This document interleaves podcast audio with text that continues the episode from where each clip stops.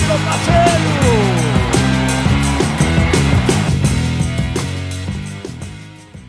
Sim, meus amigos, estamos de volta nesse segundo episódio com um apresentador diferente. Eu não apresentei o primeiro episódio, mas nesse segundo eu cheguei, porque no primeiro estamos em quarentena. Você tá no futuro aí, em 2023. Se a quarentena já acabou, você vai estar sendo estranho, mas a gente está no meio da maior pandemia da história da humanidade. Mentira, teve piores, mas da história moderna, né? E a gente está sem poder se locomover, se de um lugar para o outro. Então estamos gravando de casa. E no primeiro episódio eu não quis me arriscar, sair da quarentena.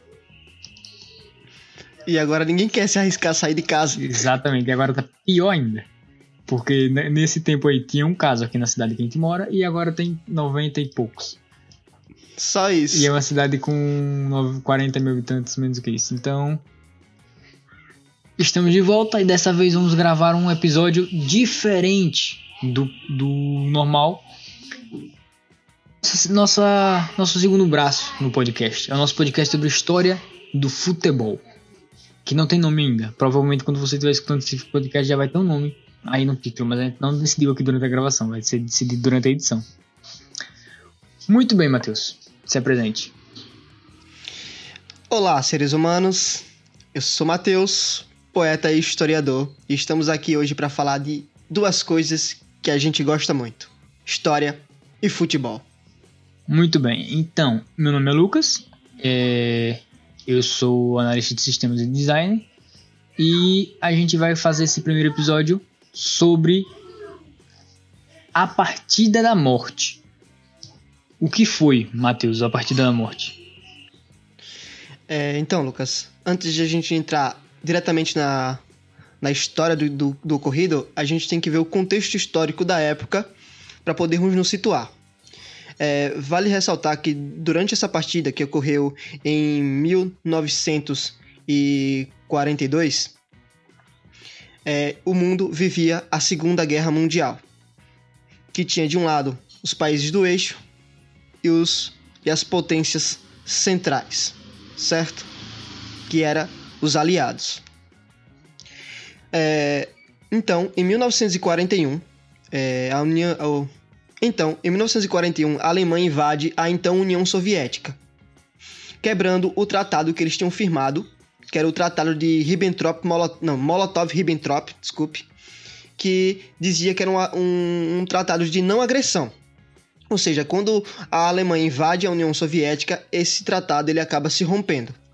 Eles invadem a região onde hoje é a Ucrânia, mas que pertencia na época ao território ao território soviético. Aí eles invadem a cidade de Kiev, onde tem um time de futebol chamado Dinamo de Kiev. Os jogadores desse time, eles se alistam no exército e vão para o fronte de batalha lutar contra a invasão alemã à Ucrânia. Só que a Alemanha dos nazistas continua avançando e não param de jeito nenhum e conseguem derrotar as tropas é, ucranianas. Assim, os remanescentes, os que sobraram, ficam como uma guarda municipal, como se fosse um último recurso pra, de defesa da cidade de Kiev, que também acaba sendo derrotada pelos nazistas. Isso faz com que é, a Alemanha nazista é, prenda cerca de 600 mil soldados soviéticos durante a sua investida contra a URSS. Durante esse, dentre esses 600 mil, eles vão fazer uma divisão, uma categorização dos seus prisioneiros. Alguns vão ser levados para serem fuzilados e mortos, outros vão ser levados para os campos de concentração nazista, outros para trabalhos forçados. E alguns que eles vão categorizar como inocentes, eles vão liberar. Inocentes não, inofensivos, vamos assim dizer. Eles vão liberar a mercê. E entre esses inofensivos estavam vários jogadores do Dinamo de Kiev, que tinham se alistado no exército para lutar contra a invasão alemã à Ucrânia. Eles que ficaram à mercê sem ter o que comer e onde morar. Viviam como miseráveis é, na cidade de Kiev.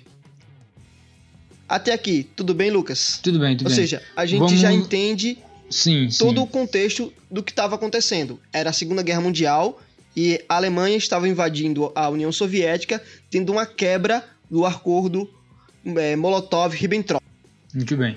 E pra gente situar o futebol nessa história, o futebol era o, era o esporte mais popular da, da União Soviética, é, principalmente da Ucrânia, né? E o É. melhor, o, o time mais forte da equipe de- de- desse país era o Dinamo Kiev, que foi esse, esse time que a gente tá falando aqui. O futebol sendo o esporte mais popular, a temporada de 1941 nunca foi concluída. Porque foi o ano que a União Soviética foi invadida pela- pelos nazistas. Exatamente. E, e nos anos anteriores, entre em 1938, o Dinamo de Kiev chegou à quarta colocação da Liga Nacional, marcando 27 gols. Ou seja, era um time muito forte para a época. Então vamos lá. Ele, os, jogadores, os futebolistas do Dinamo de Kiev estavam agora na miséria, na rua, procurando algum jeito de se manterem vivos. E então, que um desses jogadores, é, o Mikola Trusevik, nem sei se é assim que se fala, não sou Nicola fluente Trus- ucraniano, Trusevski, é, deve ser isso mesmo. que era um Ex-go- ex-goleiro isso. do Dinamo, que ele retorna do, do campo de concentração onde eles ficaram concentrados, que era o campo Darnitsa. Então, quando ele sai do campo de concentração, ele consegue um emprego de faxineiro numa padaria com um alemão chamado Josef Kordik, que era fã do Dinamo, do de Kiev, o seu antigo time. Então, isso facilitou com que ele tivesse um, um emprego fixo ali e conseguisse se manter vivo e bem alimentado. Então, é, o, dono da, o dono da padaria, o Youssef, tem a ideia de formar um time de futebol da padaria. Então, o Trusevik, ele começa a procurar, durante toda a primavera de 1942, os seus antigos colegas de clube, de clube. E ele vai conseguir achar a maior parte deles. Então, é fundado, algumas semanas depois, o Start Futebol Clube. Start, que seria começo em português. Que abrangeria oito jogadores do Dinamo de Kiev. Que ninguém vai ler o E- nome. É, que ninguém vai ler, porque eu. Se vocês se virem, pesquise aí. Porque eu não entendo nada de, A gente, pode de botar, ucraniano. a gente pode botar o nome dos jogadores na descrição do podcast, mas pronunciar é meio que difícil pra. É leigos. difícil. Bem difícil. E três do Lokomotiva de Kiev, que era outro time da, da Ucrânia. Então, eles, montado o time, eles agora vão para o campeonato, que é um campeonato regional, criado por Hulk, que, ou criado por, cadê ele? Georgi Shvetsov, nem sei se também se pronuncia, que era um treinador e também idealizou todo o torneio. Então eles estreiam no dia 7 de junho de 1942 contra Hulk, que era o time do George, que também era futebolista e que acabou se tornando treinador do, do Hulk. Então o Start vence por 7 a 2 a partida contra o Hulk. Só que é, após esse jogo, vai ter várias divergências se o clube deveria participar ou não desse campeonato, pois alguns jogadores diziam que se participassem do campeonato estariam concordando com a narrativa nazista, estariam colaborando com os nazistas, que eram um dos patrocinadores da liga, que era para reintroduzir a normalidade entre aspas na cidade. Já outros tinham uma opinião divergente, que acreditavam que ia ajudar na moral da população de Kiev. Só que nesse embrólio todo de discussões, no final eles decidem participar do campeonato. Então eles vão lá e, em 1942 e dão início ao seu a sua jornada vitoriosa dentro do campeonato local da, de Kiev. Então vai ocorrer uma partida que vai ser conhecida como a Partida da Morte, Mas calma, ser- calma, calma. Vamos falar Sim. só um, um pouquinho ainda as partidas anteriores. Porque não foi apenas. Eles não jogaram só uma partida de 0 a 2 e a partida da morte. Eles jogaram sim, algumas. sim, sim, E exatamente. temos aqui alguns dados. Eles jogaram contra a guarnição húngara e venceram de 6 a 2 no dia, no dia 21 de junho. No dia 5 de julho, na guarnição romena e ganharam de 11 a 0. No dia 22 de julho, operários da Estrada de Ferro venceram de 9 a 1. No dia. olha, Agora tem um nome interessante. No dia 17 de julho, eles venceram o PSG. Não, P, PGS. PGS da Alemanha por 6 a 0. No dia 19 de julho, o MSG UAU da Hungria por 5 a 1. De novo, o mesmo time, eles venc- no dia 21 de julho, eles venceram por 3 a 2. E no dia e aí vem a a partida que é tema desse podcast que Ma- que Matheus vai comentar. Não, aí esse 6 de agosto, que eles vencem de 5 a 1 ainda não é a partida do- do, do jogo. Não é a partida. Esse aí, não. Eles vencem esse, só que tem uma segunda partida que é três dias depois, que é no dia 9 de agosto, que aí sim é a partida da morte do time do, do, do Start. Que é quando eles enfrentam o Flakelf, que é um time da, de, uma, de uma parte de- da aeronáutica nazista, que era da Luftwaffe, pertencente à Luftwaffe. Então esse Flakelf pede uma revanche contra o time Start. E então é marcada essa partida para o dia 9 de agosto de 1942, no estádio do Zenit, que foi muito divergente das outras partidas. Que, por quê? Por que ele foi divergente? Porque existia a presença massiva de policiais e tropas alemãs. E coincidentemente, quem estava apitando o jogo, quem era o árbitro? Um membro da SS, que era a guarda pessoal de Adolf Hitler. Então, antes do jogo, é, o árbitro visita a equipe soviética em seu vestiário, dizendo que os futebolistas tinham que jogar dentro das regras. Das regras. Antes da partida, tinha que saudar os oponentes à nossa moda, ou seja, com a saudação nazista. Só que os, os jogadores do Start é, disseram que iam jogar como sempre, mesmo sabendo das suas graves consequências que isso poderiam acarretar a eles. Então, na entrada do jogo, eles não fazem a saudação nazista, o que vai fazer com que o árbitro da SS não se importasse com nenhum tipo de agressão física feito pelos jogadores do Flakelf contra o time Start. Então, o time alemão começa a pressionar desde o princípio o goleiro Trusevic, que após sofrer é, repetidas faltas, foi chutado na cabeça por um atacante adversário. Ele ficou meio tonto por causa da pancada e acabou deixando passar o primeiro gol do time alemão. O árbitro então ignora todos os apelos contra os oponentes, contra os, os, os alemães. Então Flakelf continua a agredir sucessivamente os adversários de, através do, da força física. Então o Start, contra tudo e contra todos, acaba marcando o seu primeiro gol fora da área com um chute do Kuzmenko, um jogador que pertencia ao antigo Dinamo de Kiev. E correndo para a parte final do primeiro tempo, é, o Start vira o jogo para 2 a 1 Então a- dá-se o apito final para o fim do jogo. E no intervalo, é, um dos policiais alemães entram dentro do vestiário do, do Start e fala: se vocês vencerem essa partida, vocês não saem vivos desse jogo.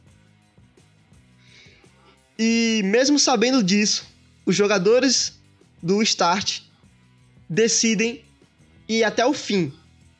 Lut- Jogaram como nunca e venceram como sempre. Volta pro segundo jogo e Tempo, segundo tempo. é, é, volta pro segundo tempo, desculpa. E eles marcam, eles ampliam o placar e o jogo fica em 5 a 3, ou seja, o o Dinamo ou o Start marca mais 3 gols e o Flakelf marca mais 2 gols, fica 5 a 3 o placar.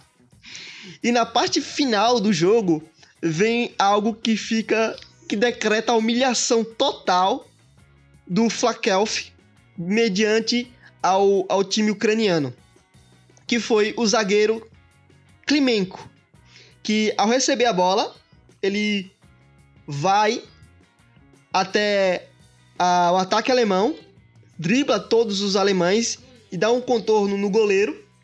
E quando ele estava em cima da linha, com a bola em cima da linha do gol, que poderia chutar para marcar o gol, ele se vira e chuta a bola de volta para o meio-campo.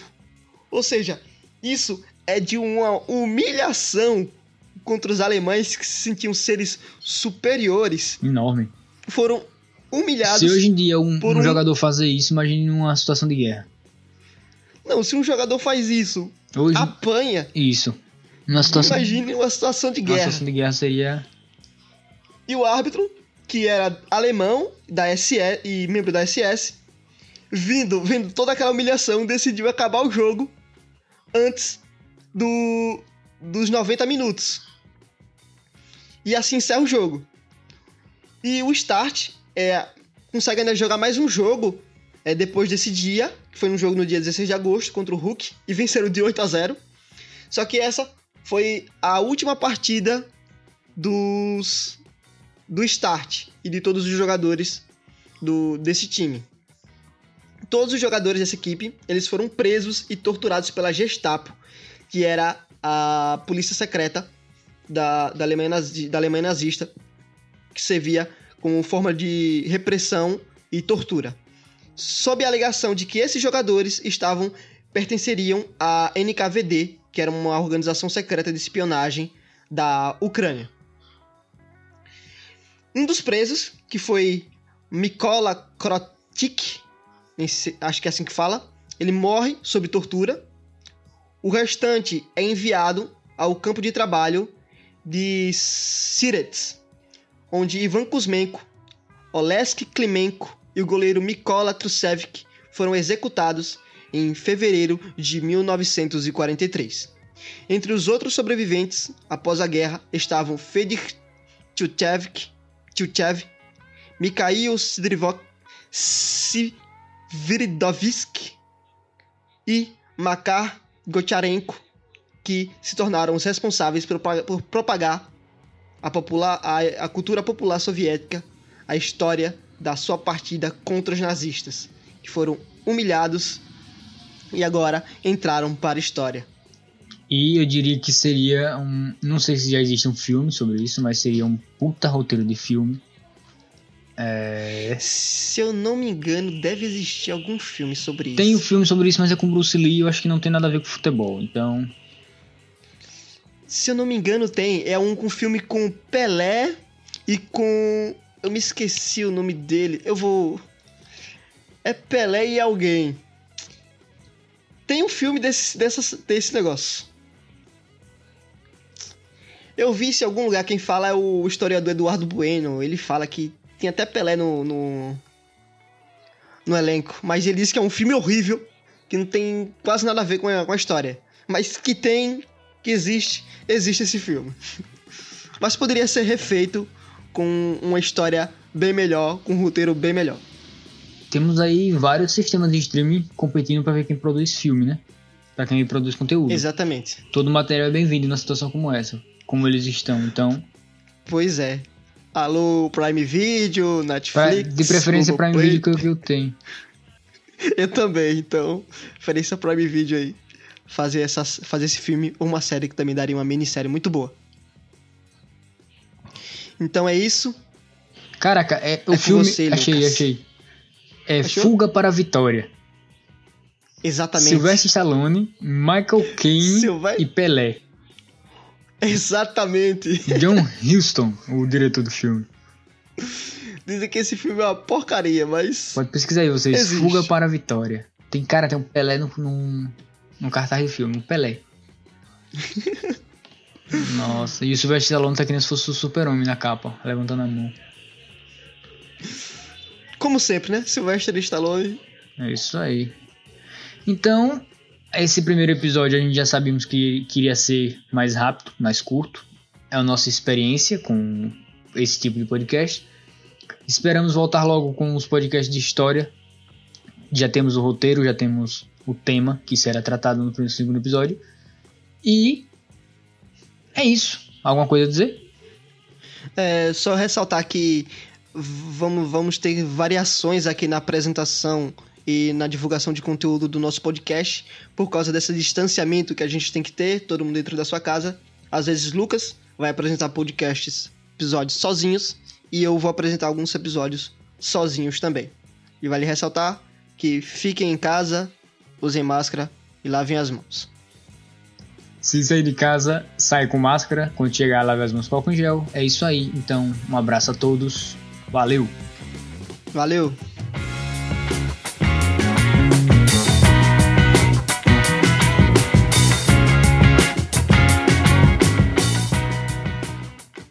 Esse podcast é uma produção de Lotus Produções.